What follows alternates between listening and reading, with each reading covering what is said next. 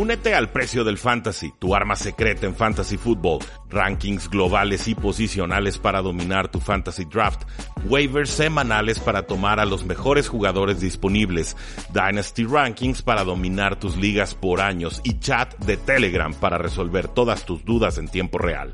Visita stam.store diagonal precio NFL o da clic al link en este episodio para suscribirte.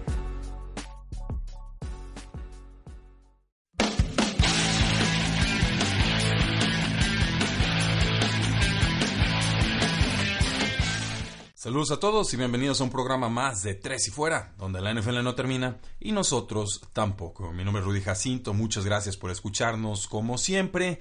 El día de hoy vamos a platicar sobre la ronda 6 del NFL Draft 2019, una ronda que es, obviamente se realiza en el día 3 del draft son rondas mucho más aceleradas. En las primeras rondas hay mucho más tiempo para tomar decisiones. Aquí no. Aquí es como que los equipos ya tratan de acabar, quieren depurar, quieren terminar rápido para irse a cenar, a descansar, porque eh, la preparación que requiere un draft nos gusten o no las selecciones de jugadores que realizan los distintos equipos, es muy exhaustiva y implica escauteo, implica un seguimiento de jugadores por muchos años, implica ir a visitarlos, implica hacer entrevistas, implica scouting combine, implica investigar a los jugadores, platicar con sus padres, platicar eh, con los bartenders quizás, con sus compañeros de cuartos, con sus compañeros de equipo, quizás con sus enemigos colegiales, en fin, toda la información que se pueda recabar nos sirve para tomar decisiones de selección o no selección de jugadores. Esto se vuelve especialmente crítico cuando entramos a la ronda 4 y la 5, la 6 y la 7,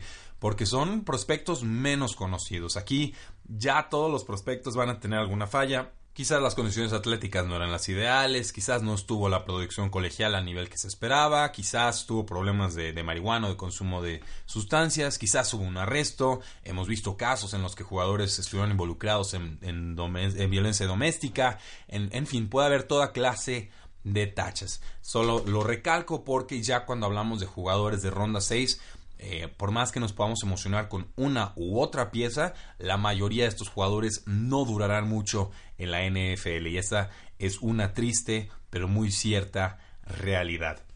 Los Arizona Cardinals con el pick número uno de la sexta ronda tomaron a su tercer receptor de este draft. Recuerden, ya habían tomado a Andy Isabella, el receptor slot muy rápido. Ya habían tomado a Hakeem Butler, un jugador poderoso que gana en los balones 50-50. Pues bueno, aquí toman al receptor Kishan Johnson de Fresno State. Alguien que juega rápido, alguien que juega con fluidez no le fue tan bien en el Scouting Combine, su cinta de juego es bastante mejor que lo que mostró en esas eh, pruebas, es eficiente después de la recepción, consigue algunas yardas después de recepción con bastante solvencia, en fin, que mejoran bastante con estas tres selecciones de receptores su ofensiva. Los Steelers con el pick número 2 toman a Sutton Smith, el linebacker externo de Northern Illinois. Un pass rusher chiquito para el tamaño, o sea, si es de los más pequeños. Eh, se esperaría que jugara bien, alejado del centro de la línea de defensiva, alguien que puede atacar por zonas externas, porque tiene versatilidad en su pass rush y además tiene agilidad y velocidad para doblar las esquinas. El problema es que, bueno, le falta estatura, le falta la fuerza, le falta el diseño prototípico físico para la posición en la NFL. Con los 49ers toman a Caden Smith, el tight end de Stanford. Han habido buenos tight ends eh, salidos de Stanford. Smith en este caso pues es un poquito más torpe que otros tight ends que han habido en el pasado. No es muy rápido, pero es gigante y además pues tiene manos muy fuertes para ganar esos pases 50 50. Eh, no es necesidad importante de los 49ers tight end, pero con un pick número 6 deciden reforzar la posición. Con los Saints toman con el pick número 4 a Saquon Hampton, el safety de Rutgers, un jugador alto con longitud que puede jugar en el slot, tiene buen cambio de dirección y además sabe atacar la pelota, es, muy oportunista, eh, sabe atraparla bien además, no nada más de los que se interponen con el pase, también sabe conseguir esa intercepción. Puede jugar quizás en, como cornerback, lo van a probar en, yo creo en un principio como safety Con los Jaguars toman un quarterback que Gardner Minshew segundo, el quarterback de Washington State. El problema es que no tiene un brazo muy fuerte, pero hace buenas progresiones, sabe pasar del receptor 1 al 2 al 3, etcétera, y es preciso, sobre todo en los pases cortos. Eh, vamos, el problema también es que le llega la presión y se empieza a desesperar un poco y le falta la precisión y la fuerza también para completar esos pases en profundidad. Eh, suplente, van a, a probarlo de esa manera, no muy distinto, por ejemplo, a lo que ofrecía un Cody Kessler. Entonces quieren conseguir eso mismo, pero con un pick de novato que les salga mucho más barato.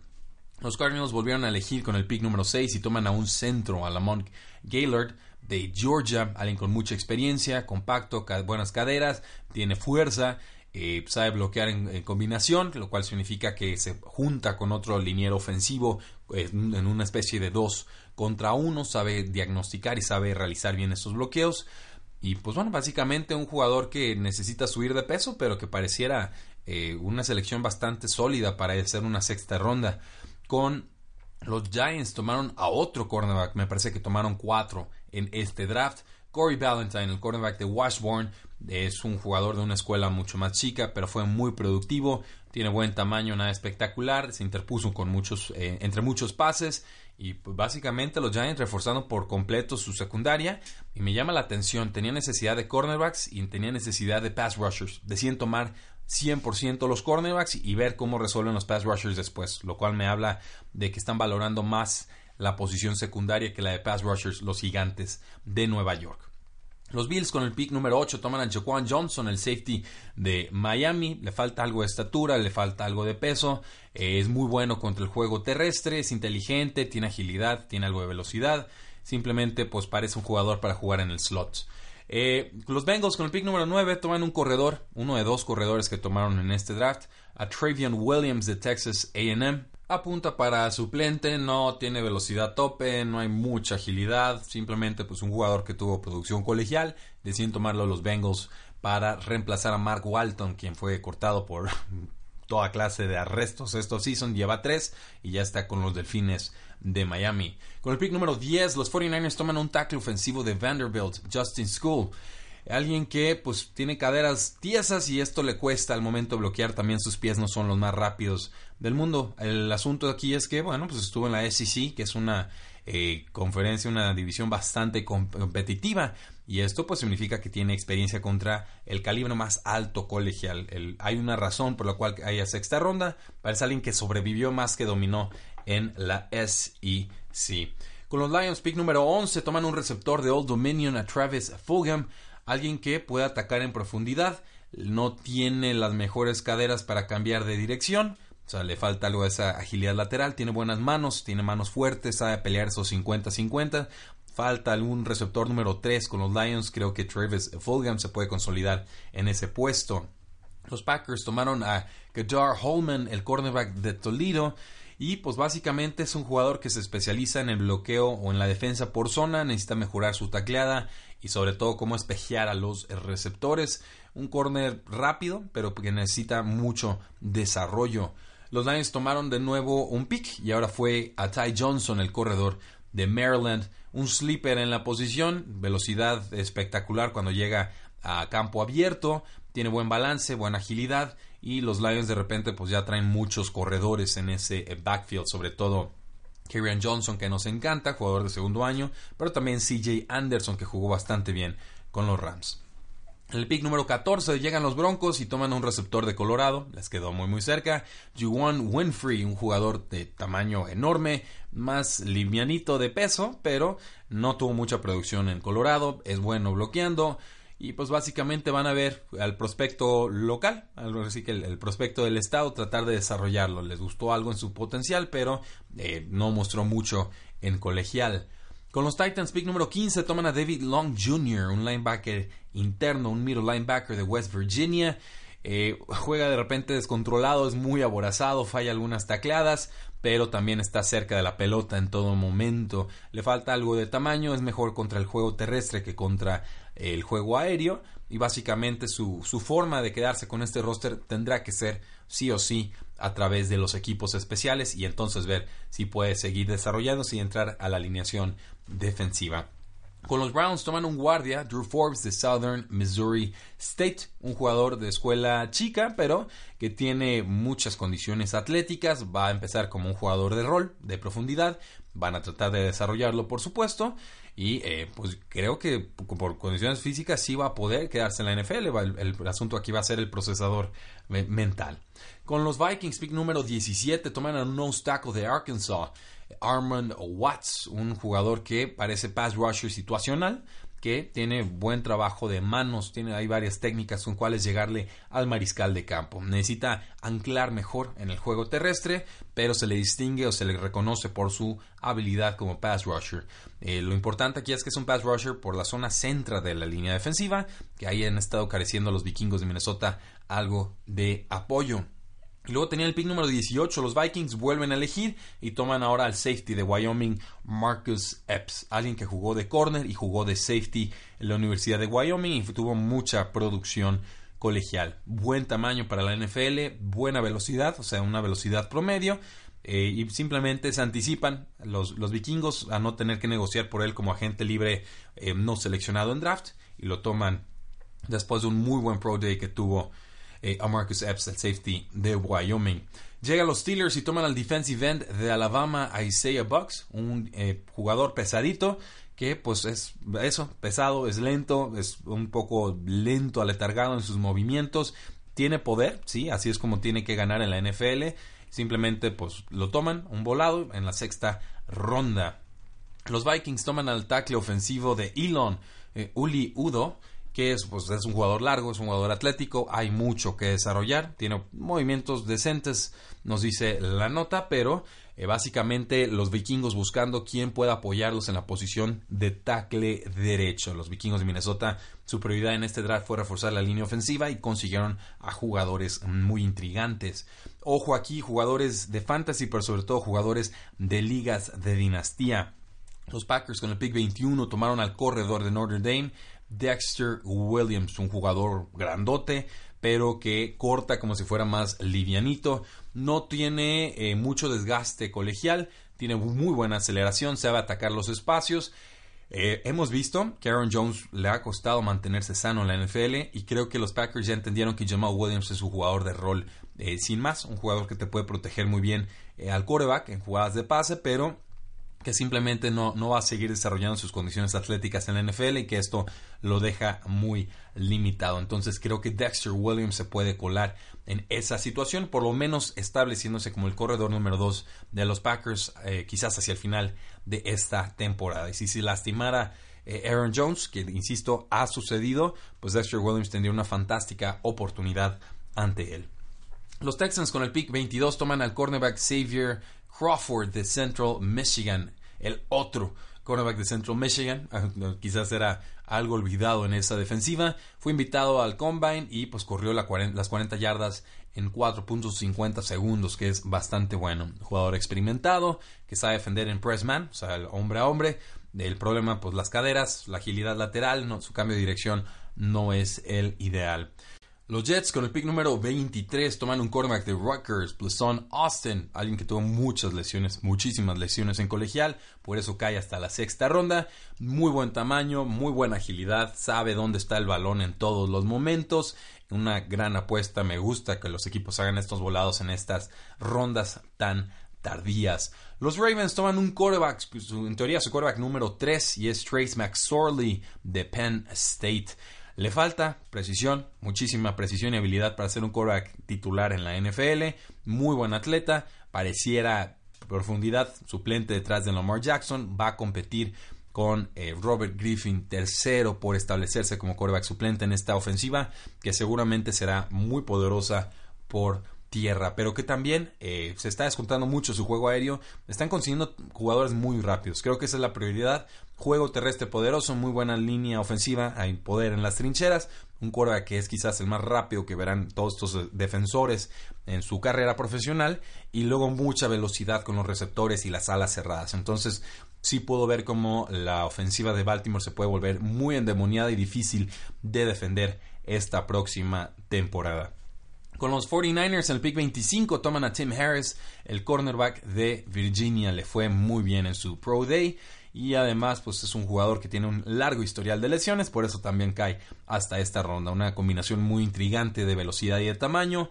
Eh, vamos viendo qué puede hacer con los 49ers. Los Colts toman al defensive end de Mississippi State, eh, Gary Green, un jugador muy muy físico, de motor incansable, le falta algo de pues de condiciones atléticas para dominar como pass rusher externo y además pues le falta variedad en su arsenal de ataque para llegar a los mariscales de campo. Los Chargers toman un linebacker de Houston, Emeke Ekbule, una especie de híbrido de estos linebackers que parecen safeties o safeties que parecen linebackers. Es un jugador que le falta eh, pulirse en, muchos sentidos. Es un jugador que llega algo crudo, pero habrá que cocinarlo bien en la NFL. Un jugador eh, talentoso, explosivo, pero que no dobla también las esquinas y en general le falta desarrollarse. Con los Chiefs, Big número 28 toman al cornerback de South Carolina, Rashad Fenton. No tiene alguna cualidad muy destacada, jugó en un esquema de defensa por zona. Eh, los Chiefs están muy urgidos de apoyo en la secundaria, creo que podrían ser peores incluso en la secundaria este año de lo que fueron la temporada anterior. Los Dolphins con el pick número 29 toman al, al, tackle ofensivo de Ohio State, Isaiah Prince, alguien que ha jugado muchas posiciones en la línea ofensiva, gran atleta, brazos muy largos, mucha experiencia. El problema es que le falta algo de fuerza en el agarre, o sea, en el, al momento de chocar con los defensivos eh, le, falla. Y pues bueno, también le falta mucha agilidad lateral. Entonces hay que desarrollarlo, pero obviamente en ronda número 6 no nos podemos quejar demasiado.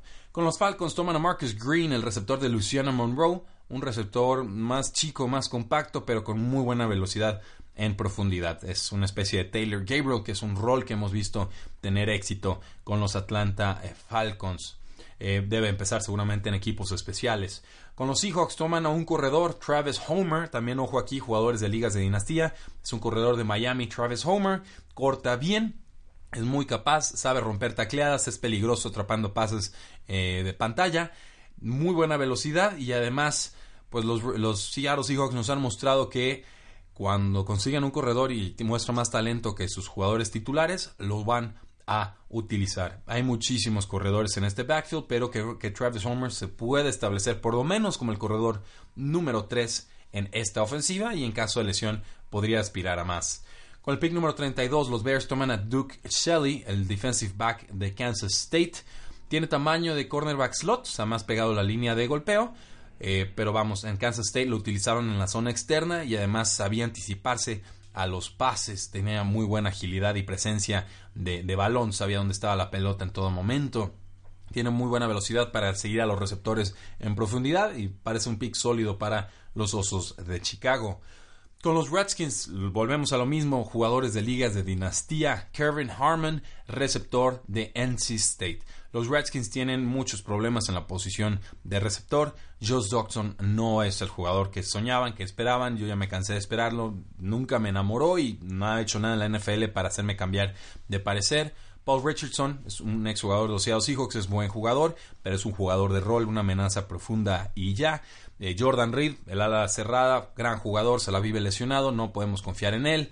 Eh, sí, receptor slot, ahí trajeron a McLaurin, el, receptor que jugó en Ohio State con Dwayne Haskins, debe tener algo de química. Pero Kevin Harmon, este pick de sexta ronda es el que más me intriga de todos los receptores. No, no tenía que haber sido tomado en sexta ronda. Quizás le fue muy mal en el Scouting Combine y por eso lo castigaron demasiado. Creo que ese fue el factor clave pero alguien que movía mucho las cadenas en NC State las últimas dos temporadas, manos muy muy fuertes, sabe usar su cuerpo como jugador de básquet, como poste para aislar a los defensores, eh, creo que se puede convertir en el receptor número uno de los Redskins. Ahí dejamos ese apunte. Con el pick número 34, los Steelers tomaron a Ulysses Gilbert tercero, el linebacker de Akron, un linebacker chiquito, muy diminuto, es rápido, sabe ganar como su motor incansable, debe empezar en equipos especiales. Con los Buccaneers, pick número 35, toman a Scott Miller, el receptor de Bowling Green State, otro receptor slot diminuto, muy productivo en la división MAC. Y pues básicamente necesita demostrar que pertenece a la NFL, necesitan un receptor slot los Bucaneros. Se habla de que Chris Godwin sería el que ocuparía esa posición, que Bruce Arians lo reconvertiría en un receptor slot con, con potencial para ser también amenaza profunda, pero eh, Scott Miller es más el perfil tradicional que han tenido ahí con Adam Humphries. Eh, los Seahawks, pick número 36, toman al nose tackle de Marcus Christmas de Florida State, alguien poderoso en las líneas interiores, es, pero es más bien un jugador de primera y segundo down y hay que sacarlo en tercera porque le cuesta llegarle al mariscal de campo. Y además los Seahawks necesitaban profundidad en esa posición central. Los Bengals con el pick 37 toman a Deshaun Davis, el linebacker de Auburn, alguien de motor incansable, más un linebacker también de primeras y segundas oportunidades. Le falta condición atlética, le falta velocidad para defenderse del ataque aéreo en terceras oportunidades. Eh, otro jugador linebacker que agregaron los Bengals, además de Jermaine Pratt. Eh, los Bengals aquí vuelven a tomar un corredor y este es el que más me gusta. Rodney Anderson, el corredor de Oklahoma necesitaban profundidad, la consiguen en ese backfield. Alguien que viene de lesión, ha tenido un historial de lesiones, un back más grande, con cortes muy agresivos, mucha fluidez en el campo, recepciones bastante impresionantes en 2017. Creo que Rodney Anderson sería el favorito para quedarse como el corredor número 2 y ser el complemento de Joe Mixon, asumiendo por supuesto que las lesiones lo respeten. Con los Panthers, pick número 39, toman al tackle ofensivo Dennis Daly de South Carolina. Eh, balanceado, pies ligeritos, fuerza adecuada, sabe reposicionar sus manos cuando se las tumban los, los, defensivos, potencial de titular, pero en sexta ronda habrá que desarrollarlo. Con los Cowboys toman al safety de Texas AM, del mismo estado, Donovan Wilson. Es más un safety strong, un strong safety, alguien pegado a la caja, alguien que sabe defender en pases, sí, por supuesto, pero pases de alas cerradas, no es alguien que te pueda estar correteando a receptores abiertos. Y los Chiefs con el pick número 41, jugadores de dinastía, ojo aquí, corredor de Utah State, Darwin Thompson, tuvo un solo año en Utah State, fue explosivo, eh, se apoderaba de los partidos, sabe atrapar pases de todo tipo, es un jugador pequeño, sí, pero poderoso, o sea, tiene el marco suficiente eh, para sobrevivir en la NFL, pies poderosos y además sabe eh, sobreponerse al contacto y tiene buen sentido del balance. Los Chiefs son otro equipo que han demostrado que van a utilizar al corredor más talentoso sin importar en qué ronda fue tomado. Entonces Darwin Thompson, corredor de Utah State, picks tardíos, final de tercera ronda, inicio de cuarta, creo que es la zona dulce para estar tomando a este corredor. Eh, damas y caballeros, ese entonces es nuestro análisis de la ronda 6, una ronda que tuvo 41 selecciones. Recuerden que hay picks compensatorios, entonces están los 32 picks normales y según lo que hayan contratado o no contratado los equipos la temporada pasada, es como se van asignando estos picks adicionales. Para el día lunes tendremos nuestro cierre del NFL Draft. Platicaremos sobre la ronda 7. No me quiero meter demasiado con los novatos que no fueron seleccionados en el draft, pero que ya firmaron con equipos, porque la mayoría de ellos no tendrán una posibilidad real o palpable para quedarse en la NFL. He descubierto que lo más eh, fácil, lo más razonable con esta clase de jugadores es esperarnos a los juegos de pretemporada y entonces ahí sí poder ver quiénes están despuntando y quiénes no. Caso concreto, el año pasado hablábamos en pretemporada de Philip Lindsay y terminó consolidándose como eh, jugador número uno en ese backfield de los Denver Broncos a pesar de no haber sido tomado en el draft. No olviden seguirnos en todas nuestras formas de contacto. Estamos en Facebook, en Twitter, en Instagram, en YouTube. Y un gran, gran favor, además de dejarnos su reseña en, iTunes, 5 estrellas y suscribirse al podcast desde su celular, 3 si fuera NFL. Eh, si nos siguen en Facebook, y si no nos siguen, no sé por qué no nos siguen, síganos. Eh, denle ahí en la, en la campanita, en la parte de arriba de la página. Ayúdenos a que tengamos más visibilidad eh, Facebook está cambiando sus algoritmos a partir de unas situaciones ahí con Donald Trump y el caso ruso y Cambridge Analytica y un, montón de temas políticos eh, que tenemos bien estudiados pero que no vienen al caso en un podcast de fútbol americano. Pero básicamente lo que les estamos pidiendo es que en la parte de arriba de nuestra página de Facebook de 3 y fuera, arroba 3 y fuera, ahí les va a salir una pestañita que dice seguir. Se acercan, la abren y les van a salir tres opciones. Dejar de seguir esta página, por favor no le den clic a esa, pero más abajo les va a aparecer ver primero, default o unfollow. denle clic a ver primero y cuando vean una noticia de tres y fuera, denle un like, escriban un comentario, háganos una pregunta, compartan la noticia. Eso nos ayuda mucho para que la gente, para que Facebook detecte que la publicación tiene valor y se la vaya compartiendo y ya dándole visibilidad con otros usuarios. Se va a poner fea la cosa para muchas páginas de Facebook en estos momentos. Ya el cambio de estrategia de Facebook nos habla de que los grupos y las interacciones eh, persona a persona van a ser favorecidas con sus nuevos algoritmos, pero creemos que la página sigue teniendo mucho valor. Creemos que es de lo mejor que hay de NFL en español y nos encantaría que nos apoyaran en ese sentido. Ya si quieren recibir notificaciones cada que hagamos publicaciones, normalmente son dos o tres eh, por día, pues adelante en esa misma pestaña de, seguir. Más abajo aparecen notificaciones, le dan clic a on y les estarán llegando en tiempo real todas nuestros breaking news. Muchísimas gracias, se les quiere, la NFL no termina y nosotros tampoco. Tres y fuera.